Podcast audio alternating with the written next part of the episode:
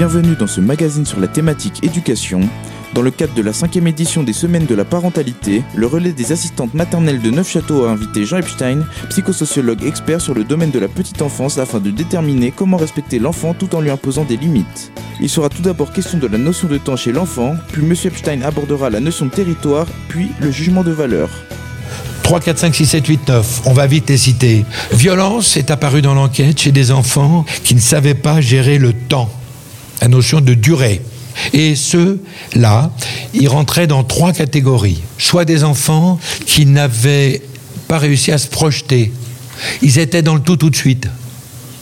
On parlait du principe de plaisir. Je suis centre du monde, j'ai tout ce que je veux tout de suite. S'il n'y a pas du méchant adulte au sens noble du terme qui les fait attendre, être capable de faire quelque chose maintenant pour un plaisir qui n'arrive qu'après, n'est-ce pas? Ces enfants spontanément se maintiennent dans le tout de suite. Et je vois plein d'ados, voire d'adultes, qui sont dans le tout tout de suite, incapables de se projeter. C'est les pathologies qu'on retrouve là, on les retrouve dans les décrochages scolaires. À quoi ça me sert d'apprendre? On les retrouve euh, dans le surendettement. Et les organismes de ça peut vous paraître loin, les organismes de crédit savent très bien faire. Achetez tout de suite, vous paierez dans six mois. Cet écran plat, j'achète tout de suite, mais une fois que je laisse, c'est plus mon plaisir. C'est-à-dire, il y en a un mieux, on le paye dans un an.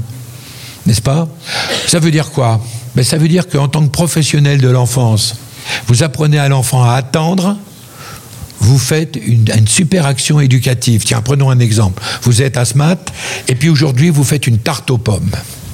Tarte aux pommes, hein, tant que vous n'êtes pas livré encore par la Sodexo, hein, comme on l'a dit tout à l'heure. Comment vous allez faire? Eh bien, vous allez avec les enfants préparer la pâte. Et puis ils vont vous dire on va la manger tout de suite. Mais vous allez dire non, frustration. Il faut attendre, c'est pour la tarte. On va couper les petits bouts de pommes, on va les mettre dessus, on va mettre de la cannelle, on va la manger. Faut qu'elle cuise. Vous l'avez mise dans le four. Et les enfants l'ont regardé cuire. On va la manger, frustration totale. Il faut qu'elle finisse de cuire. La frustration était quasiment à son comble. Et vous avez sorti la tarte du four. On va la manger, faut qu'elle refroidisse. Terrible, cette frustration. Et puis après, vous l'avez mangé, plaisir. Vous avez appris à des enfants à faire quelque chose maintenant pour un plaisir qui n'arrive qu'après, anticiper. Mais vous avez des parents de ces enfants qui veulent faire un surdoué. Vous arrivez, et ils disent Qu'est-ce que vous avez fait aujourd'hui? Bêtement, vous répondez une tarte aux pommes. Ah, m'a dit donc, vivement qu'il aille à l'école. Hein. C'est moins cher et puis il apprendra au moins des choses intéressantes. Mais non. Dès la semaine prochaine, refaites une tarte aux pommes. Et quand les parents du futur surdoué viennent, qu'ils vous disent qu'est-ce que vous avez fait, vous dites aujourd'hui, on a travaillé contre le décrochage scolaire et on leur a appris à lutter contre le surendettement. Ils vont dire c'est la seule nounou de la région qui lutte contre le décrochage scolaire. Vous vous rendez compte? Et ils n'ont pas tort, c'est pas mensonger. Le temps. Eh bien, on a vu trois pathologies dans cette enquête. Premièrement, des enfants qui ne se projetaient pas. Dans ce que je vous dis, par exemple, préparer des masques pour un carnaval, préparer une sortie, faire quelque chose maintenant pour un plaisir qui n'arrive qu'après se projeter.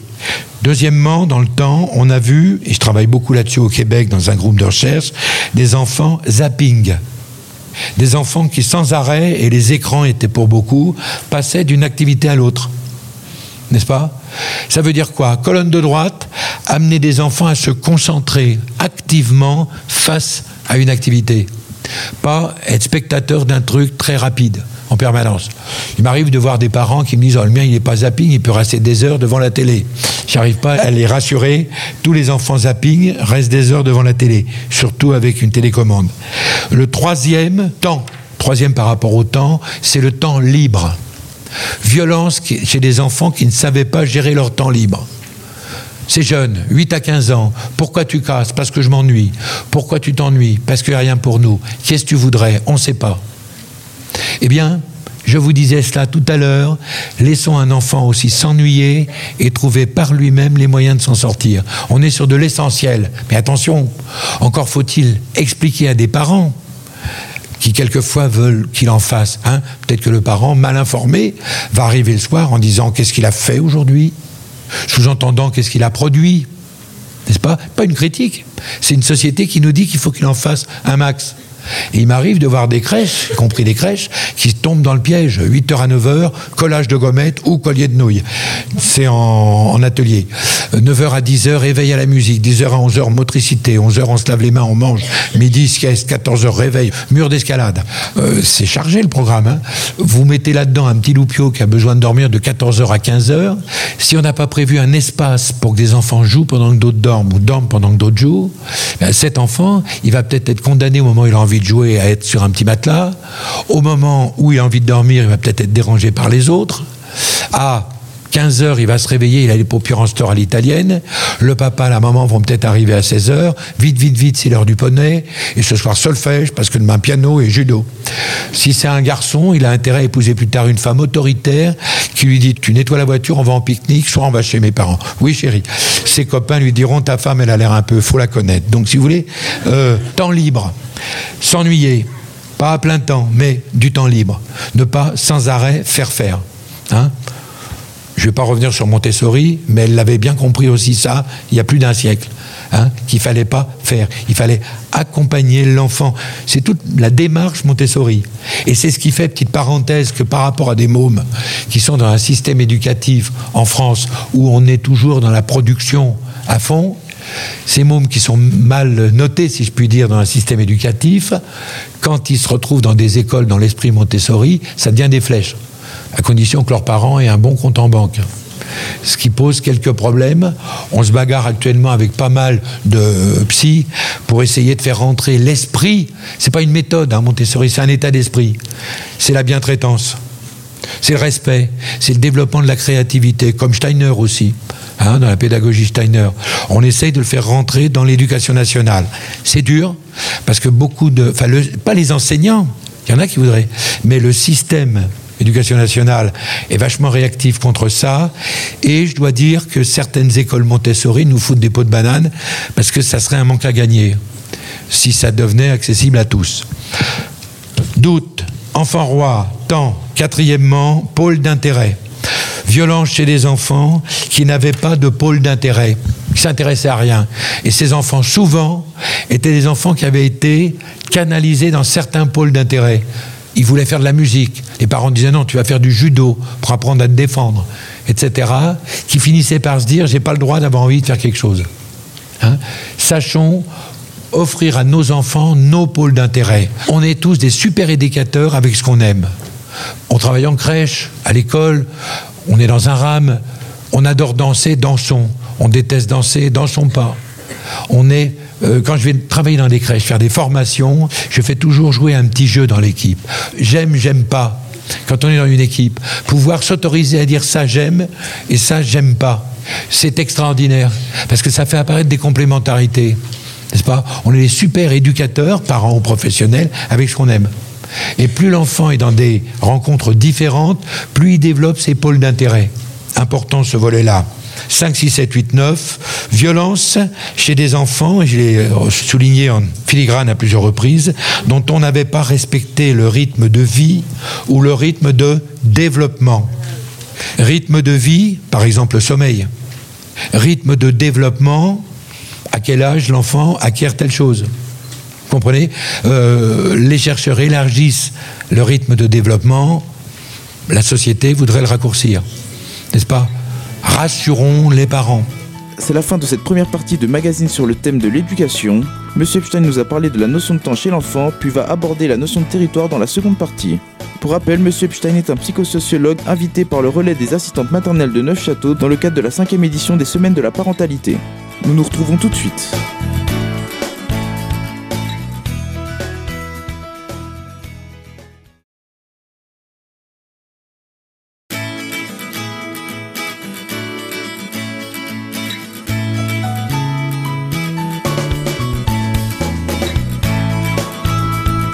Deuxième partie de ce magazine sur la thématique éducation, Jean Epstein nous parlait précédemment de la temporalité chez l'enfant, il va maintenant aborder la notion de territoire. Pour rappel, Jean Epstein est psychosociologue depuis 1974 dans le domaine de la petite enfance et va nous montrer comment respecter l'enfant tout en lui imposant des limites. Rythme de développement. L'exemple d'Enzo, par exemple. 6, 7, 8, 9. Le 6, c'est violence chez des enfants qui n'avaient pas respecté la notion de territoire. Comprendre que c'est un apprentissage fondamental qui se fait, qu'ils ont des choses à eux, mais qu'ils n'ont pas tout à eux. Les amener à respecter ce que l'autre a. N'est-ce pas? Ça prend du temps. Et encore, les chicoufs sont plus longs à apprendre. Hein, mais euh, ils ont encore plus besoin que les autres euh, d'apprendre, que tout n'est pas à eux. Ça passe par le jeu. Il y a un chercheur qui a beaucoup bossé là-dessus, c'est Hubert Montagnier, qui a travaillé sur ce qu'il appelle la relation d'offrande. Vous êtes assistante maternelle ou parent. Vous avez un petit loupio, mâle ou femelle, qui a deux ans et demi, trois ans, qui est encore persuadé que tout lui appartient. Il vit avec des plus petits, donc il pique les choses aux autres, les autres pleurent, donc il dit c'est moi le plus fort. Et il devient président. Euh, donc, un jour, on l'emmène au square. Il a son seau, une pelle qu'il laisse à côté du banc. On l'appellera le joueur A, c'est le nôtre. Mais il voit un joueur B qui a deux ans et demi, trois ans, et qui a du matériel de socialisation. C'est les travaux de Montagnier, hein. un seau et une pelle. Comme d'habitude, il va donc piquer le seau de l'autre, qui doit pleurer normalement. C'est pas pour ça qu'apparaît le seau, c'est pour prouver à l'autre que c'est pas à lui. Donc il pique le seau, il va le foutre dans un buisson, puis passer à autre chose. Ce jour-là, il tombe sur un féroce, comme il n'en a jamais vu. L'autre, c'est une peau de vache. Donc, vous savez pas ce qu'il fait? Il a pareil, deux ans et demi, trois ans. Eh bien, il récupère son seau. Et pour bien marquer son territoire, boum, un coup sur la tronche. Notre joueur pleure. Combien de temps va-t-il pleurer Le temps d'intégrer cette donnée fondamentale? Le monde entier est à moi, sauf son seau. Il va présenter, et c'est le premier ami, l'amitié de la petite enfance. Celui-là, c'est une peau de vache, je vais me mettre bien avec. Je vais le présenter à ma famille, j'ai un copain, et puis je vais lui offrir, Montagnier avait parlé de relations d'offrande, je vais lui offrir un petit cadeau de bienvenue au club. Je ne vais pas lui offrir mes jouets, pas charrier. Il y a deux minutes, c'est prêt à lui piquer les siens. Non, je vais aller piquer un à un plus petit. Il y a une petite nana dans un coin du square, très poupée Barbie, qui est en train de jouer avec une poupée Barbie. Je lui pique sa poupée Barbie, je l'offre offrande Montagnier à mon copain qui la destroy dans la seconde. J'avais raison de me méfier, c'est un féroce. Donc, j'ai fait un grand pas dans la société. Je ne suis plus seul, on est deux. Je lui dis, tu viens, on va lui foutre du sable dans les yeux.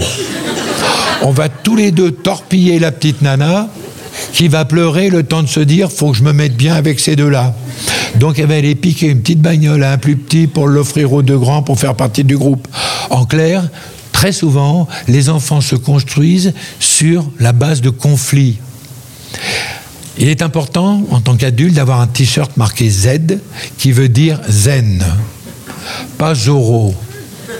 Sauf, c'est ce qu'on disait tout à l'heure, l'idéal c'est d'avoir un strabisme divergent d'ailleurs dans cette époque, de pouvoir lire Femme actuelle de l'œil gauche en regardant de l'œil droit. Et de n'intervenir, et c'est une répétition, que si on voit que cet enfant, il est toujours souffre-douleur.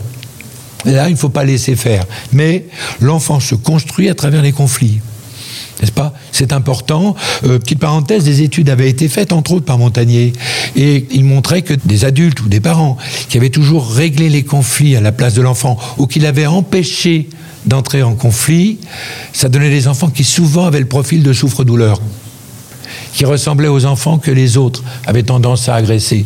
À nous de l'armée, territoire. 7, 8, 9, eh bien là on rentre dans le cadre familial. Vous avez bien entendu, quand on parlait de l'estime de soi, on était dans les repères individuels. Dans les autres, enfants rois, pôles d'intérêt, on était dans les repères sociaux. 7, 8, 9, on est dans les repères familiaux. Premièrement, violence qui est apparue dans l'enquête chez des enfants qui manquaient de repères par rapport à leur histoire, leur identité, leur image. Il n'a pas de père. Ton père, il est nul. C'est la famille machin, n'est-ce pas? Euh, sachons regarder positivement l'enfant et lui donner des éléments de lisibilité, manquer de repères, valorisants.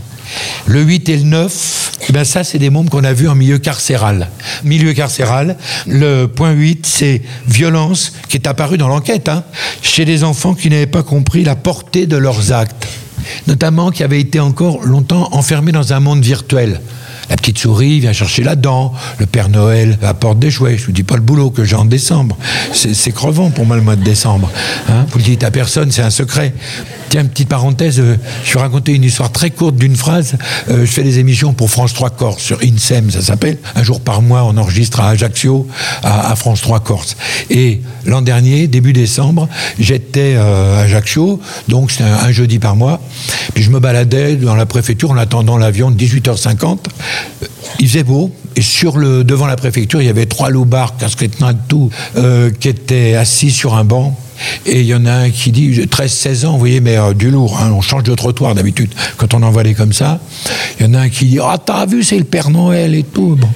Et alors, il faisait beau, j'avais le temps, et je m'arrête et je dis au loupard euh, eh ben, Je suis pas le Père Noël, je suis le frère du Père Noël. J'aurais voulu filmer la tronche des trois mômes. Oh, le frère du Père Noël. Ils y croyaient, les mecs. Euh, vous voyez ce que je veux dire? Extraordinaire. Du coup, on s'est tapé dans la main, on s'est dit au revoir. Mais c'était magique de voir ces trois loupards qui foutent les jetons à tout le monde. Eh ben, ils avaient rencontré le frère du Père Noël. Vous vous rendez compte? Comme quoi. Donc, porter des actes, faire comprendre à un enfant euh, le problème, et on travaille là-dessus avec un, collègue qui est spécialiste des écrans, Serge Tisseron, euh, qui a inventé la notion de secret de famille, il y a belle lurette, et qui travaille sur les écrans, et qui montre que le problème, j'aime bien le slogan qu'il a par rapport aux écrans pour les enfants. Son slogan, c'est de dire ne diabolisons pas, mais ouvrons l'œil. Et ça résume bien sa démarche. Eh bien, c'est évident que des enfants qui restent dans un monde virtuel, n'est-ce pas, peuvent accomplir des actes. Je suis allé il y a deux ans à Bruxelles au procès de trois jeunes, 13-16 ans, qui avaient joué à mettre un parpaing sur une voie ferrée pour faire dérailler un train. Ça avait fait dérailler une loco, sauf que le mec était mort au volant. Et euh, ces trois jeunes comprenaient pas ce qui avait pu se passer. Parce que c'était un jeu. Faire comprendre à un enfant la portée de ses actes, c'est vachement important. Le dernier point, conjugué au précédent, c'est une bombe, c'est des gamins qu'on a vus dans la grande violence. Eux, on les a vus en milieu carcéral. C'est des enfants qui ne faisaient pas la différence entre la notion de mort et la notion de vivant. Ça veut dire quoi? Dolto avait une phrase formidable là-dessus. Elle disait, quand un enfant, même un tout petit, vit un deuil dans une famille, elle disait, si on ne lui en parle pas pour le protéger, entre guillemets, c'est comme s'il voyait un film étranger sans les sous-titres. N'est-ce pas? Ça veut dire quoi? Il ne s'agit pas de trop en dire, mais il ne s'agit pas de tenir à l'écart un enfant par rapport à un deuil. C'est récent que les enfants ne voient pas de mort. De tout temps, en France, on vivait dans des milieux plus ruraux, où on mourait à la maison, où les enfants participaient à des veillées, etc. Apprendre la mort, c'est apprendre le vivant. Les enfants posent plein de questions sur la mort. Pourquoi on meurt, etc. Notamment dans la phase d'Oedipe la fameuse phase d'Oedipe de 3, 4, 6 ans, hein, là où il va être, le petit garçon va devenir amoureux de la maman, va trouver que le papa est nul, hein, eh bien il va passer par une phase où ça serait bien que le père il meure un peu. Hein c'est la fin de cette deuxième partie de magazine. Monsieur Epstein nous a parlé de la notion de territoire et de propriété. Il va ensuite être question de jugement de valeur dans la dernière partie. Pour rappel, Jean Epstein est un psychosociologue invité par les rames de Neufchâteau afin de nous expliquer comment respecter l'enfant tout en lui imposant des limites. Nous nous retrouvons tout de suite.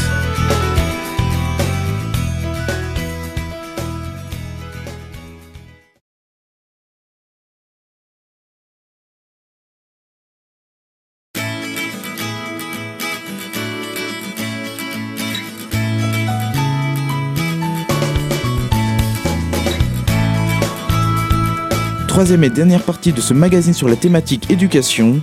Jean Epstein nous a parlé de la notion de temps et de territoire chez l'enfant. Dans cette dernière partie, il va aborder le jugement de valeur et va nous faire une conclusion à sa conférence.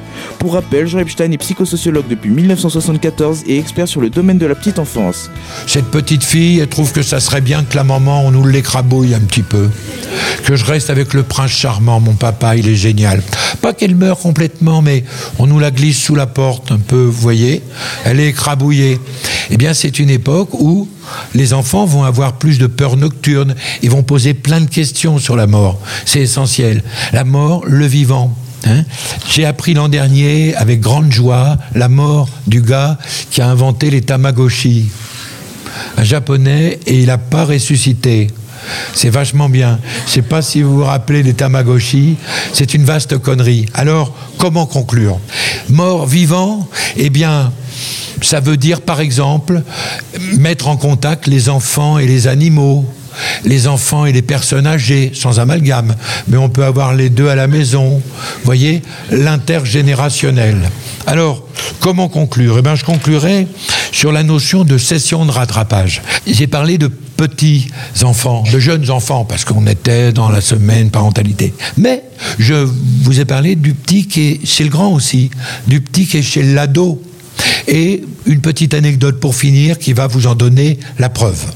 Il y a une quinzaine d'années, j'ai fait partie d'un groupe sollicité par la ville d'Orléans pour réfléchir à la lutte contre la délinquance dans un quartier très difficile d'Orléans. On a rencontré les jeunes du quartier, prostitution, drogue, bagnoles taguées, sur cale, enfin, c'était mal le quartier. On a rencontré les jeunes, puis on a donné à la mairie un rapport avec des préconisations dont ils n'ont pas tenu compte. Et la mairie a eu une idée, c'est pour calmer l'ardeur des jeunes, de faire une ludothèque. Je dois dire que j'y croyais pas trop quand même. Ludothèque, on voyait les jeunes, il y en avait qu'on avait vu en milieu carcéral, entre autres dans cette enquête. Hein. Ils avaient des franges et des trucs, euh, des terribles. Je vais quand même à l'inauguration de la ludothèque, je vais toujours aux inaugurations parce qu'on mange très bien. Donc, j'arrive dans le quartier très mal, tagué, machin. J'entre là dans la ludothèque, un F4, rez-de-chaussée, couleur pastel le mot décalage. Je me dis combien de mois va durer la ludothèque. Je connaissais les mômes du quartier, ça m'aurait étonné que ça tienne six mois la ludothèque, avec cette tronche-là, très clean, vous voyez, couleur pastel. On était une quinzaine pour l'inauguration, et au fond, il y avait les petits fours, on venait pour manger les petits fours. Hein. C'était dans la pièce du fond, il y avait une grande table avec les petits gâteaux. Deux ludothécaires, la tronche pas du quartier.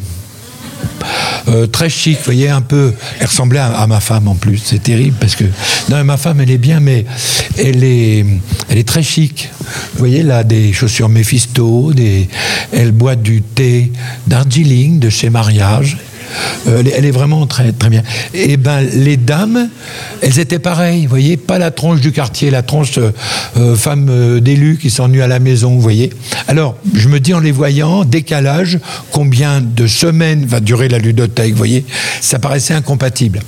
Il y avait des boîtes de jouets sur le côté et trois loupards arrivent dont deux qu'on connaissait. Le chef, 16 ans, qu'on avait vu en tôle, lui en, en milieu carcéral, il arrive, qu'est-ce que c'est ici?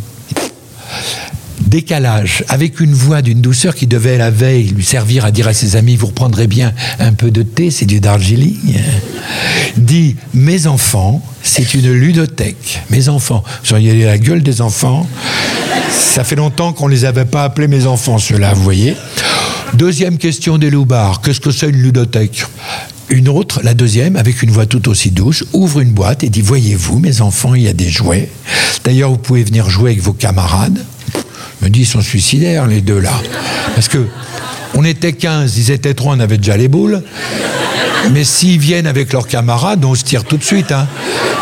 Tant pis, on achètera des nems, tant pis pour les petits fours. Vous voyez Troisième et dernière question des loupards, on peut vous aider à ouvrir les boîtes. Mais oui, mes enfants, ouvrez toutes les boîtes. J'avais jamais remarqué à quel point les sentiers accès, les chaussures de cow-boy ouvrent bien les boîtes. Ils ouvrent ça, nous voilà dans la pièce du fond à commencer à manger les petits fours. On n'entendrait plus rien, sauf les genoux des ludothécaires qui jouaient les castagnettes, en disant, euh, oh, ils sont, on n'entendait plus rien dans la pièce de devant. Les ludothécaires disent, de, on, s'est fait braquer le premier jour, ils se sont barrés avec les boîtes. Que va dire la mairie? Il y a un truc qu'il faut que vous sachiez, c'est quand on est psy, c'est toujours vous qu'on envoie voir. Donc, maintenant on me l'a fait plus, je vais voir. Mais ça fait le courageux, mais j'avais les boules. Donc je dis, je vais voir, j'y vais sans bruit, j'ouvre la porte, vous me croirez ou pas, je vous jure que cette histoire est vraie, jusqu'au bout. Ils étaient encore là, les loupards. Ça fait une quinzaine d'années, hein. Ils avaient sorti d'un gros carton un landau. Ils avaient sorti d'un autre carton, c'était il y a 15 ans, un gros Goldorak, des pattes, qu'ils avaient foutu dans le landau. Il y avait le chef des loupards, celui qu'on avait vu en tôle. Il berçait Goldorak. Et les deux autres, les mains dans le dos, comme l'Angélus de Millet, regardaient Goldorak. Dans un silence total, ils m'ont pas entendu. Heureusement, on aurait été cassé tout de suite. Je suis revenu et j'ai dit au ludothécaire, elle sera pas cassée votre ludothèque. Pourquoi? Parce que vous aurez trois gardiens. Pourquoi? Parce que c'est trois jeunes que je viens de voir. C'est pas trois loupards. C'est trois jeunes qui sont en train de repasser une unité de valeur. Apprentissage de la petite enfance. Cette ludothèque, elle existe toujours dans le quartier Dauphine d'Orléans depuis 15 ans. Elle n'a jamais été cassée. Et les jeunes des quartiers, les loupards, ils ont monté un atelier de fabrication de jouets pour les petits gamins de la ville. Et c'est eux qui fabriquent les jouets euh, pour les autres. Alors, comment conclure? Ben, Je conclurai en vous disant que je vous ai raconté tout ça en tant que psy. Euh, et en tant que psy, je suis, très bon, hein, vous le savez. Euh, Madame Villemain vous l'a dit, hein, a trop. C'est-à-dire j'ai des bonnes théories. Et ça fait même 40 ans que j'ai les mêmes, vous voyez. Mais en tant que parent, euh, alors je, vous dis ça parce qu'en tant que parent, ils n'ont jamais marché avec les miens, mes théories, vous voyez Donc, s'il y en a parmi vous, j'en voyais de, face, je disais c'est en tant que parent que cette dame, elle écoute, non, ça marche pas, hein, mon truc. C'est que de la théorie de psy, ce que je vous ai raconté. Par exemple, je vous ai dit, chaque enfant se développe à son rythme. Vous vous rappelez, je vous l'ai dit. Ne comparez pas vos enfants avec ceux des autres. Je vous l'ai dit. La précocité des acquisitions, je vous l'ai dit aussi, on s'en fout. Eh bien, c'est pas vrai. Avec ma femme, il y a 30 ans cette année, on a donné naissance à un petit Nicolas. Pour le prénom, on ne savait pas, hein, c'était il y a 40 ans, mais il est beau. Hein. C'est le plus beau du monde après le vôtre, en deuxième position, vous voyez Il a un gros défaut, il a une semaine d'écart avec un autre petit Nicolas dont le papa est un ami pédiatre. Savez ce qu'est un pédiatre hein? je, vous pose la question, une fois j'ai rencontré un, un, gars, il croyait que c'était un médecin qui soignait les enfants. Non, tous les enfants le savent, un pédiatre c'est un médecin qui soigne les parents. Hein. Quand euh, l'enfant sent que ses parents vont pas bien, il se fait une petite tasse, une petite rhinopharyngite pour aller voir le pédiatre. Donc cet ami pédiatre, il a un petit Nicolas, et ça fait 30 ans qu'ils ont une semaine d'écart. Vous voyez, le développement est harmonieux. Dans mes conférences, je dis, ne comparez pas vos enfants avec ceux des autres. Lui dit pareil dans ses consultes. Eh bien, les nôtres, ça fait 30 ans qu'on se les compare. C'est vrai que la précocité, on s'en fout, sauf quand ça nous arrive. La marche, entre 10 et 21 mois, le nôtre, il a marché à 11 mois. J'ai été content. Je mettais devant, je faisais bravo, il marchait.